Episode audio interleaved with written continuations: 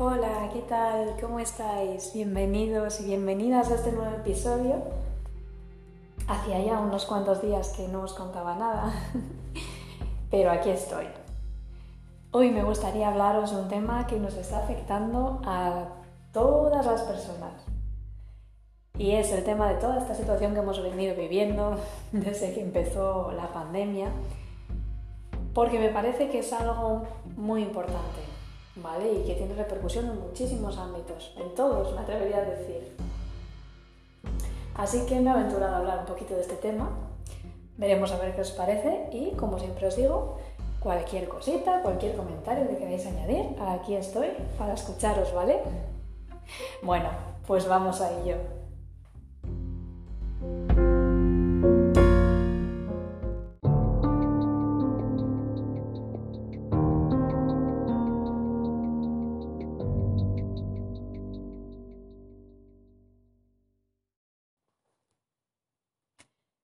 Estos tiempos que hemos venido viviendo, toda esta temporada de coronavirus, de pandemia, lo hemos llegado a pasar francamente mal. Todavía recuerdo cuando todo empezó, aquel día que, que de repente tuvimos que quedarnos en casa y ya no salir más.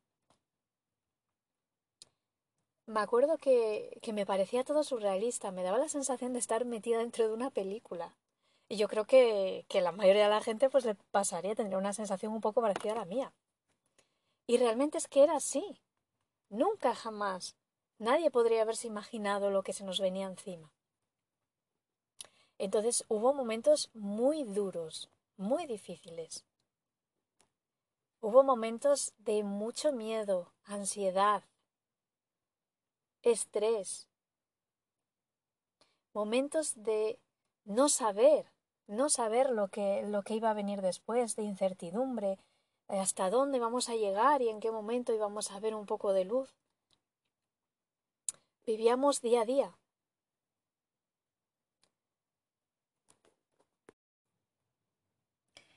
Tuvimos que aprender una nueva forma de vivir, una nueva forma de relacionarnos. El trabajo, como lo conocíamos hasta ese momento, dejó de existir. Tuvimos que inventar nuevas formas de trabajar, nuevas formas de seguir adelante con nuestra vida, aunque fuese con esas limitaciones tan grandes, ¿no?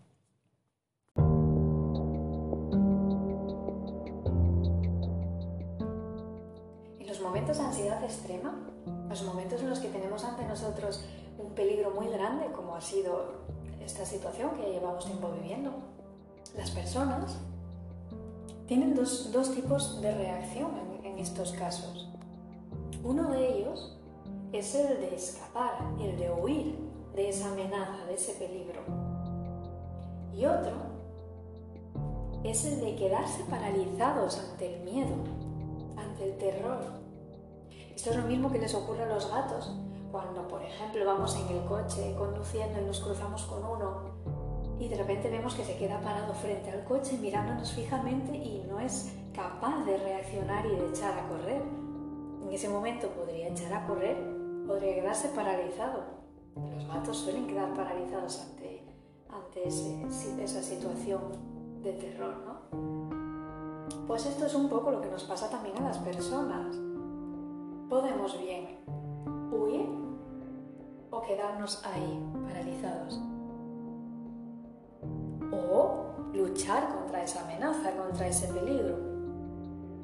Pero en una situación como la que hemos vivido, era bastante complicado luchar, por lo menos la mayoría de, las personas. Hubo quien a su manera eh, luchó, aportó. Hubo, bueno, quien más, quien menos, todo el mundo aportó, ¿no? Desde, desde su lugar. Cada uno en su sitio pero muchos y muchas de nosotras hemos sentido en algún momento esa, sensación de quedarnos paralizados, acorralados ahí en una esquina, esperando simplemente, dejando pasar el tiempo, a ver, a ver qué pasaba, esperando que hubiese cambios. Y esto es una reacción totalmente normal y natural. Somos personas, reaccionamos así. Ha ido pasando el tiempo y afortunadamente hemos llegado al momento en el que empezamos a ver la luz. Sí, todo esto sigue ahí, hay que tener mucho cuidado, pero empezamos a ver la luz. La pandemia afectó a un montón de ámbitos. Me atrevería a decir que en todos los ámbitos de la vida hubo repercusión. Evidentemente, en el ámbito de la salud, tanto física como mental, que se ha visto muy afectada y que seguirá viéndose afectada en un futuro próximo. Pero no solo esto, ha habido otro ámbito muy importante para todos y para todas nosotras, que es el ámbito económico, el laboral. Y es que hemos tenido que reinventarnos. Y ha sido muy difícil muchas veces. Y nos hemos visto sin saber muy bien cómo hacer, porque todo cambió. Entonces, al principio es muy difícil saber cómo hacer las cosas. Pero como digo, está muy bien tener un, tiempo, un periodo en el, en el que, bueno, pues quedamos ahí paralizados, sin hacer nada, simplemente a la espera de lo que pueda pasar. Pero llegado a este punto, es el momento de salir de ahí. Ya no podemos esperar por más tiempo que los cambios se produzcan a nuestro alrededor. No podemos quedarnos ahí, quietos, acurrucados en una esquina, acurrucadas. Tenemos que generar ese cambio.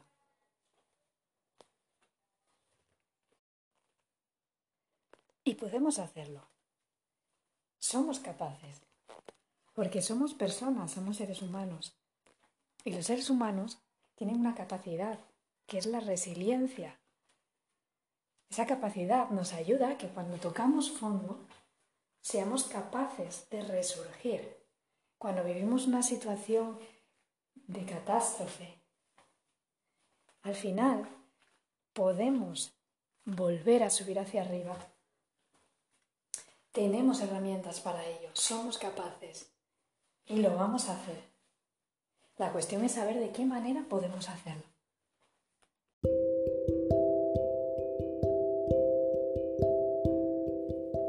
Muy bien, pues llegado este momento, podemos y debemos ser capaces de salir de ahí, de generar el cambio. ¿Cómo lo hacemos? Punto número uno. Lo primero que tenemos que hacer es observar a nuestro alrededor. ¿Cuál es la situación que tenemos en estos momentos? Nos fijamos, observamos. Y segundo, ¿qué es lo que queremos conseguir? ¿A qué punto queremos llegar? Tenemos que tener claro nuestro objetivo para poder ser capaces de un momento dado llegar a él. Una vez observamos la situación y tenemos claro cuál es nuestro objetivo, hacia dónde queremos ir, a dónde queremos llegar, tenemos que fijarnos en qué es lo que puedo hacer yo para conseguir eso que quiero. Tenemos que ser capaces de ver qué cosas podemos hacer para mejorar la situación. Y en este punto no tenemos por qué quedarnos solas. Podemos hablar con otras personas porque porque las personas juntas son mejores. Podemos hacer una tormenta de ideas. A cada uno se le ocurrirá algo diferente. Pero la cuestión es saber qué cosas podemos hacer para conseguir nuestro objetivo. Una vez que le damos unas cuantas vueltas a esto, tercero, alternativas, herramientas, herramientas de que dispongo. ¿Cuáles son mis puntos fuertes y cuáles son mis puntos débiles? Mis puntos fuertes forman parte de las herramientas de que dispongo para conseguir aquello que quiero. Tengo que ser capaz de mirar dentro de mí y ver qué es aquello que se me da bien y qué es aquello que no se me da tan bien. Intentar mejorar mis puntos débiles. Puedo hacerlo de muchas maneras. Puedo pedir, ayuda. Puedo intentar mejorar por mí misma, por mí mismo. Y echar mano de esos puntos fuertes. Todas esas herramientas que están dentro de mí, que a mí se me da bien, que yo puedo hacer, que yo soy capaz de hacer y hacerlas. Echar la vista atrás en un momento dado y observar qué cosas he hecho en el pasado que me han ayudado a conseguir mis objetivos. Muchas veces, mirando hacia atrás, mirando de qué manera hemos hecho las cosas, podemos recuperar todo eso que nos ha venido bien en otro momento y aplicarlo en el momento presente. Y si antes nos funcionó, ahora nos puede funcionar. Es verdad que la situación ha cambiado. Es verdad que todo es diferente a nuestro alrededor y que tenemos que ser flexibles y cambiar ciertas cosas. Pero también es verdad que hay cosas de las de antes que todavía hoy siguen funcionando, solo que nos hemos quedado paralizados, nos hemos quedado ahí, en ese punto, sin movernos, y se nos ha olvidado un poco todo aquello, así que hay que hacer memoria. Muy bien, recapitulamos entonces.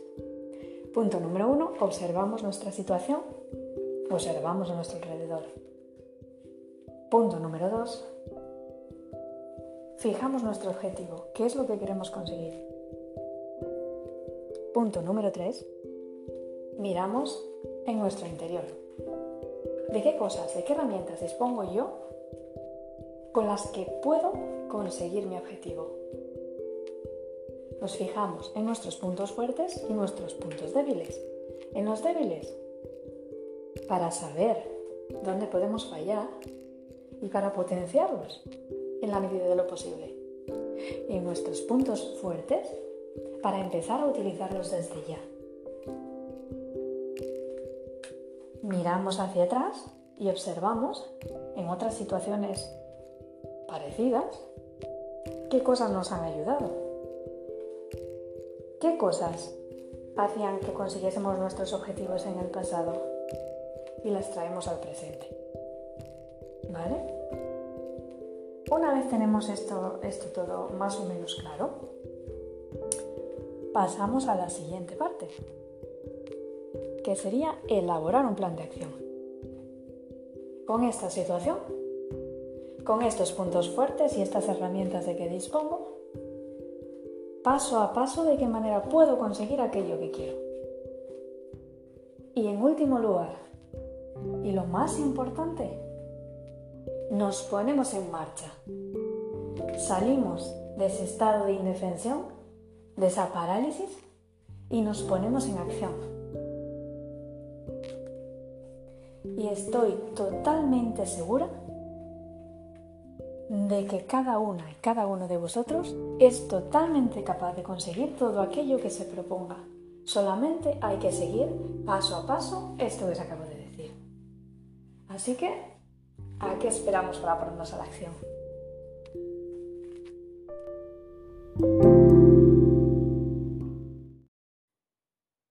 Bueno, y hasta aquí hemos llegado con el programa de hoy. Espero de verdad que os haya gustado, que podáis utilizarlo en vuestra vida, en vuestro día a día, que siempre es mi intención. Y nada más, que muchísimas gracias por escucharme, por vuestra atención. Y nos vemos en la siguiente. chao, chao.